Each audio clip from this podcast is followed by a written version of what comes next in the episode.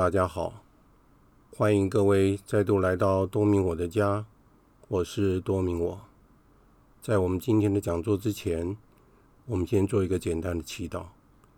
万福玛利亚，你充满圣宠，主与你同在，你在妇女中受赞颂，你的亲子耶稣同受赞颂。天主圣母玛利亚，求你现在和我们临终时，为我们罪人祈求天主。阿门。圣加贝尔为我等祈，圣保禄为我等祈。今天我们要再继续天主教道理的第五课：原罪、恩宠及悔改。我很喜欢读圣人的传记。过去诗高圣经学会曾经出了四本厚厚的圣人传记，而且光启社也出了两本圣人传记。都是依照每天的主保圣人所编纂的，同一天就纪念着好几位圣人，而且内容非常的丰富。我比较喜欢读的是圣人奋斗的一生，因为他们和我们一样，都有罪恶的趋势，但是重点是他们如何依靠天主的恩宠而达到超凡入圣的境界。就如同已故的阮文顺枢机所说的：“每一个圣人都有他的过去，而每一个罪人都有他的未来。”还记得我们到罗马的圣伯多禄大殿朝圣的时候，在大殿的前面有两座雕塑，在左侧的是圣伯多禄，他的右手握着主耶稣给他的两把钥匙，这是为了管理。通往天国之门，左手则拿着主耶稣给他的圣旨。在大殿的右侧是圣保禄，他左手拿着剑，右手拿着书卷，因为他是被长剑斩首而死，而且留下了十四卷的书卷。现在我们先来看看圣伯多禄的榜样。圣伯多禄是宗徒之长。也是给我们留下了最好的例子。巴伦主教他这样说的：博多禄出生于贝特赛达，名叫西满，是若望的儿子，来自加里勒亚海的北岸，名叫格法翁的小渔村。他没有受过什么教育，他说的是当地的阿拉美语，或是因为礼仪上的关系，也许他也懂一些希伯来语。又因为做生意的关系，他可能也懂一些希腊话。他并不富裕，但也不算是真的贫穷，因为有证据显示，加里勒亚地区的渔夫所做的生意遍及整个罗马帝国的东部区域。然而，在一个晴朗的日子里，纳扎勒人耶稣来到了格法翁，他上了属于伯多禄的船。而对他说：“划到深处去，撒你们的网捕鱼吧。”耶稣经常会这样做的。当他登上了我们的船，他会带我们划到深处去。西满是一位有经验的渔夫，而他对身为木匠的耶稣说：“老师，我们已整夜劳苦，毫无所获，但我要遵照你的话撒网。”他撒下了网。并且奇迹似的捕了许多的鱼。于是伯多禄跪在耶稣膝前说：“主，请你离开我吧，因为我是个罪人。”这一幕充分的显示了伯多禄的个性是鲁莽、诚实，而且是有缺陷的。但是西满确实放弃了一切，包括家庭及生计。而且成为了耶稣最亲密的跟随者之一。他跟随了耶稣，经历了在他生命中的重大事件，例如说，耶稣显圣容时，他就在场。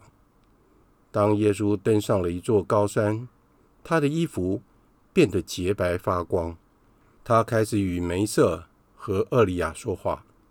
此时，是伯多禄开口对耶稣说：“师傅。”我们在这里真好。多马斯·阿奎那思考着，为什么在耶稣显圣容时，伯多禄会在场呢？这位大神学家是如何解释的呢？因为他最爱耶稣，这也就是显示了他的灵修生活。我们对基督的了解，主要是透过对他的爱，就像伯多禄所做的一样。有一次，在加里勒亚海上，一个狂风暴雨的夜晚，耶稣步行海面。向门徒们走来，伯多禄也在那里。他们非常的害怕，但是耶稣对他们说：“放心，是我，不必害怕。”伯多禄回答说：“主，如果是你，就叫我在水面上步行到你那里吧。”耶稣说：“来吧。”波多禄遂从船上下来，走在水面上，往耶稣那里去了。但是他一见到风势很强，就害怕起来了，并且开始下沉，遂大叫说：“主啊，救我吧！”这件事对于教会的生命也是一个教训。只要我们将目光定睛于基督，我们就能够安然度过在历史上的狂风大浪。然而，每当我们转移目光时，我们就会开始下沉了。在耶稣的生命的高峰，当黑暗势力凝聚在他的四周时，伯多禄也在大世纪的官邸的庭院中，他置身于寻找代罪羔羊的暴徒当中。你也是和那个纳扎勒人耶稣一起的，我认识你。他当众否认说：“我不知道你说的是什么。”他出去了到东乡，另外有一个使女看到他。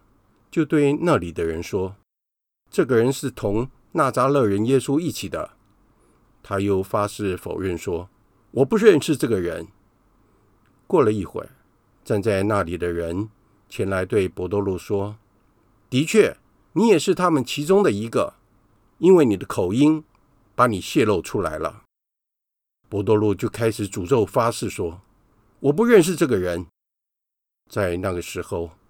正如耶稣所预言的，我实在告诉你，今夜鸡叫以前，你要三次不认我。立时鸡就叫了。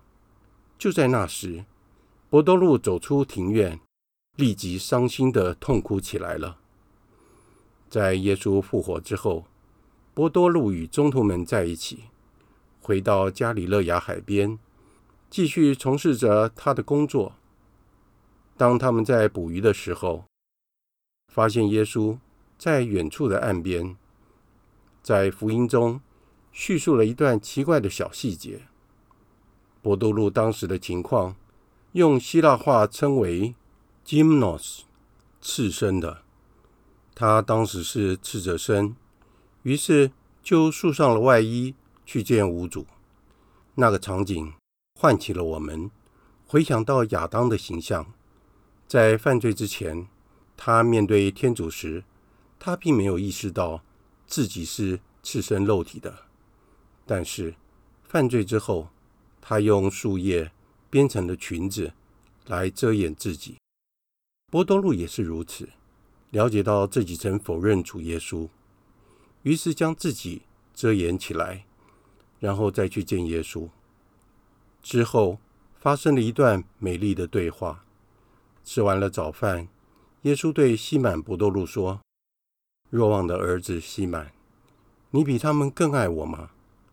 伯多禄回答说：“主，是的，你知道我爱你。”耶稣就对他说：“你喂养我的羔羊。”耶稣第二次又问他说：“若望的儿子西满，你爱我吗？”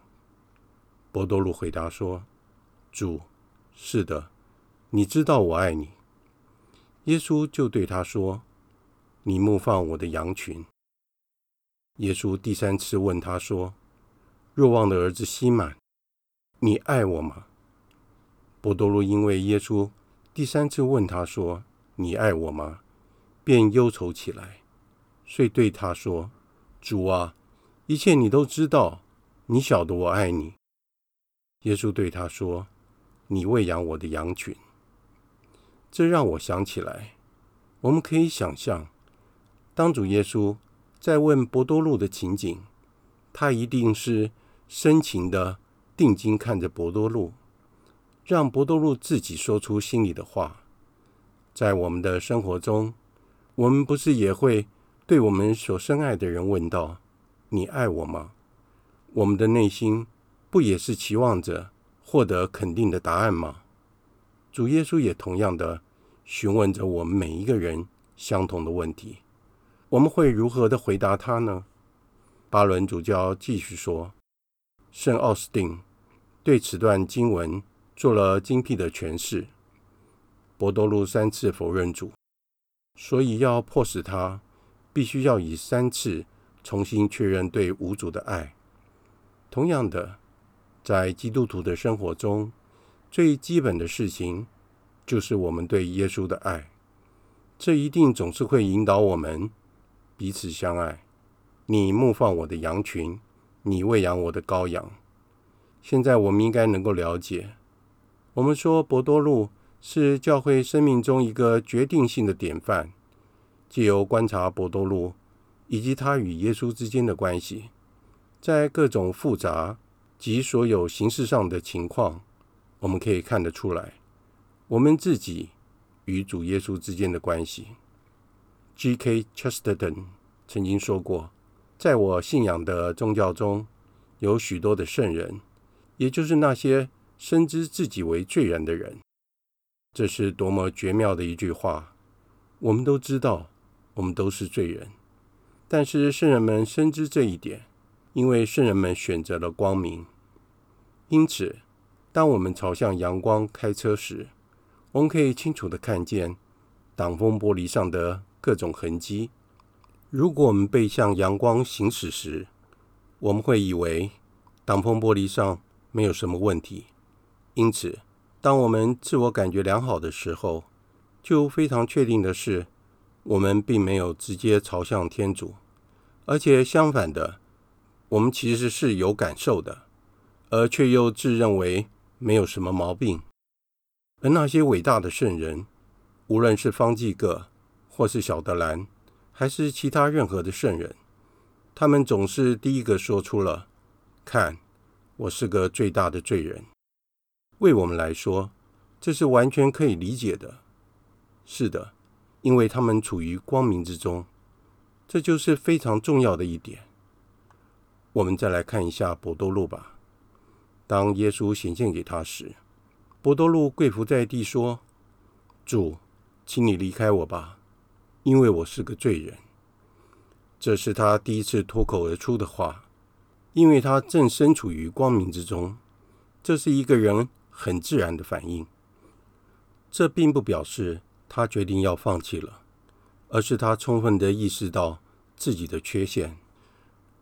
个人认为，在我们的信仰生活中，我们应该也体验到，当我们谦逊地将我们的内心。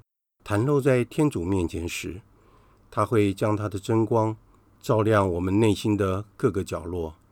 我们会清楚地发现到自己的软弱、不堪及一无是处，因此而自惭形秽。但是，此时如果我们转向天主，他却会以无限的爱与宽恕来安慰我们。我们会因此而痛哭自己所犯的罪。寻求天主的原谅，而且祈求永远不再与他分离，这就好像与主恋爱的感觉一样吧。当我们在暗室中打扫房间时，我们不会摸黑打扫，这样怎能够打扫干净呢？我们必须要点上灯，让光线照亮屋内的每一个角落，才能够将房间清扫干净。对我们的灵魂而言，也是一样的。天主就是那道照亮灵魂深处的真光，帮助我们洁净自己，重获自由。巴伦主教继续说，在西满博多禄的生命中，发生了一件特别的事情。我们可以聚焦于此。我们必须回到那一段，在耶稣与门徒们之间，发生在腓利伯的凯撒勒雅境内所展开的特别的对话。我们已经分析过了，耶稣所提到的问题的特殊性。他说：“人们说我是谁？”我们来看一下他所得到的答案是什么。门徒们开始说了：“有人说是洗者若汉，有人说是厄里亚，也有人说是耶勒米亚，或是先知中的一位。”耶稣就好像现代社会中的名人，一定是引起了广泛的舆论的关注，必然已经有许多的人提出了有关于他是谁的争议。被分享出来了，而门徒们的回答正好反映出了大众的意见，其中共同之处就是他们全部都不对。当人们说教会不是一个民主体制时，这就是他们的意见想要断定耶稣基督是谁。这绝对不是那么简单的，由众人的意见来决定。然而，西满伯多路回答说。你是莫西亚，永生天主之子。你是莫西亚这个称呼，他可能会用阿拉美语说出“默西亚”，默西亚，意思是受傅者。伯多禄知道，他就是来聚集各支派、洁净圣殿、像天主一样为王、统治以色列的那一位。但是，他又加上了非常特殊的一句话。你是永生天主之子，你不只是众仙之中的一位，你也不是所有宗教预言家中的一位，而你是永生天主之子。耶稣回答他说：“约纳的儿子西满，你是有福的，因为不是肉和血启示了你，而是我在天上之父。”西满怎么会知道这些呢？绝不是因为他具有天生的智慧，也不是因为他受过了良好的教育，也不是因为他具有特殊的专长，可以评断大众的舆论，而是出于圣神特殊的神恩，这是来自于天主的恩宠。然后耶稣说：“你是克法 （Caiaphas），这是他阿拉美语的名字，意思是磐石。”石头，在希腊文为 Petros，拉丁文为 Petrus，英文为 Peter。耶稣接着说：“在这磐石上，我要建立我的教会，阴间的门绝不能战胜它。我要将天国的钥匙交给你。”教会就建立在这句对伯多禄的宣言上，他就建立在这句神恩式的。宣认耶稣是谁？我们应该注意的是，耶稣在这里谈到了教会的未来。在这磐石上，我要建立我的教会，阴间的门绝不能战胜它。这句话不可能只是说给伯多禄一个人听的，而是针对那些将来所有分享他的恩典、分享他的全能的人所说的。我们来看一下。在新约圣经中，有一个具有一致性的宣称，就是伯多禄是耶稣升天最佳的证人。我们不断的听到耶稣升天了，以及他显现给了西满伯多禄。在圣神降临之后，总是摇摆不定的中途，转变成具有力量及坚强的灯塔。他们的宣讲一直聚焦在复活这个主题上，在五旬节当天，他们在耶路撒冷的演讲是具有说服力的福传杰作，也可以说是他传教的典范。诸位以色列人，请听这些话：纳匝勒人耶稣是天主用大能、奇迹和征兆，及天主借由他在你们中间所行的。一如你们所知道的，给你们证明了的人，他照天主已定的计划和预知，被交付了。你们借着不法者的手，钉他在十字架上，杀死了他。但是天主举扬了他，所以以色列全家应确切知道，天主已把你们所钉死的这位耶稣立为主。立为默西亚了。他的演讲具有这样大的影响力，就如路加所说的，所有的众人就心中刺痛。伯多禄的继承人总是具有这项基本的任务，就是以这样的方式来见证耶稣的复活。伯多禄在第一世纪公元五十年末期以及六十年初期来到了罗马。他为什么要到这个地方来呢？因为他知道耶稣基督是犹太人的君王，广泛的说，他就是所有国家的君王了。所以理所当然的，他要来到这整个帝国的中心，大概就是在托拉斯特这个附近。在公元第一世纪，这里是犹太人聚集的地方。伯多禄宣告说。耶稣从死者中复活了，圣传述说了。圣马尔谷福音是第一位福音宣扬者，也是伯多禄的随从及翻译员。许多人认为伯多禄所宣讲的内容与节奏，可以在马尔谷福音中读到。伯多禄在公元六十五年至六十六年致命，也是最著名的殉道圣人。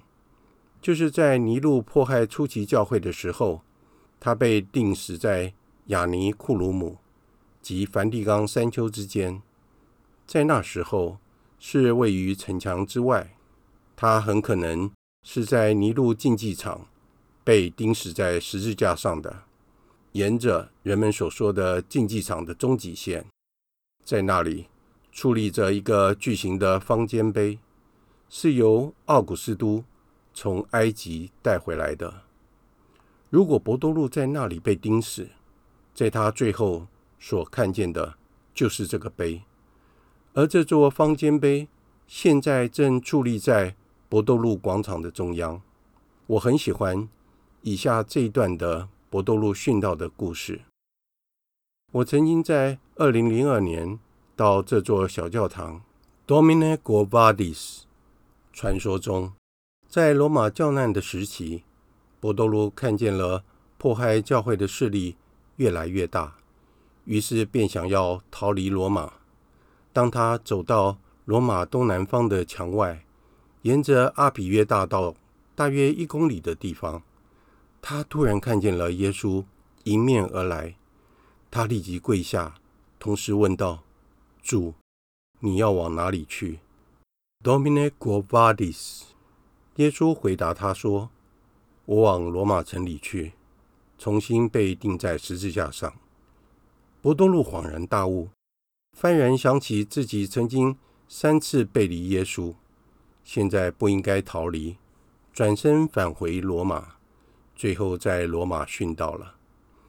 今天，在耶稣显现的那个地方，有一个小教堂，名叫“主，你往哪里去？” Domine quo vadis，进入这个小圣堂，立即就可以看见了教堂的中央一块白色的大理石，用铁架子框着。大理石上面印出了人的足印，就是传说中耶稣的脚印。这块大理石是复制的，并非真迹。原来的那块大理石却被偷走了，而在十七世纪初，被寻找回来了。今天供奉在不远的圣巴斯蒂亚大教堂的右侧圣髑堂。巴伦主教继续说，在博多禄致命之后，他们将他的尸体卸下来，将他埋葬在梵蒂冈山丘的小墓园里。在第四世纪，第一位基督徒皇帝君士坦丁大帝就在这片土地上建筑了一座大殿。这座大殿经历了许多世纪，一直到第十五世纪末期，当时被拆毁了。之后建筑了现在的圣伯多禄大殿。在二十世纪中期，教宗比约十二世批准了对圣伯多禄大殿的地下室开始进行挖掘作业。他们发现了一座第一世纪的墓地。他们同时找到了一块大石头，上面有一个令人惊叹的涂鸦，写着 “Petro Ani”，伯多禄在这里。当他们打开坟墓时，发现了一具男人的骨骸，年纪大约在六十岁到七十岁，体格壮硕。这也是要我们了解到，基督宗教不是一门哲学，也不是一套抽象的信念。基督宗教是建立在一个真实的人身上，就是纳扎勒人耶稣。他是西满伯多禄的朋友。如果我们读到《若望一书》，会发现到一句话，论到那从起初就有的生命的圣言。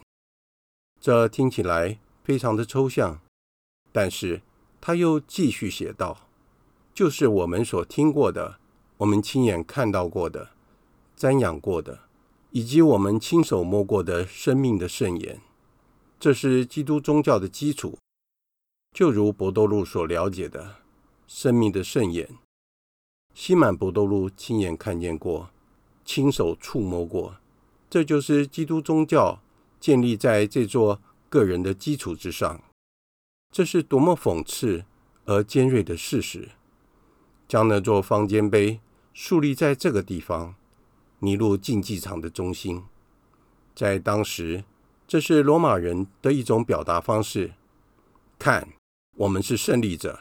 我们战胜了埃及，我们夺走了他们的方尖碑，而且这是我们的大胜利。而现在，由我们基督徒们将它树立在这个地方，意思是说，好吧，你们没有赢，你们将博多路钉死在这里。但是，请看，现在这里是博多禄大殿呐，博多禄的历代继承人都在这里耶。而且他们都注视过这座方尖碑，因此知道了吗？这意味着在我们的脸上会带着温和的微笑，所以每一次我们来到这里的时候，都会陶醉在其中的。今天的节目就在这里结束了。在结束之前，我们做一个简单的祈祷：万福玛利亚，你充满圣宠。主与你同在，你在妇女中受赞颂，你的亲子耶稣同受赞颂。天主圣母玛利亚，求你现在和我们临终时，为我们罪人祈求天主。阿门。圣母玛利亚，我等希望上智之作，为我等祈。谢谢大家的收听，我们下次再会。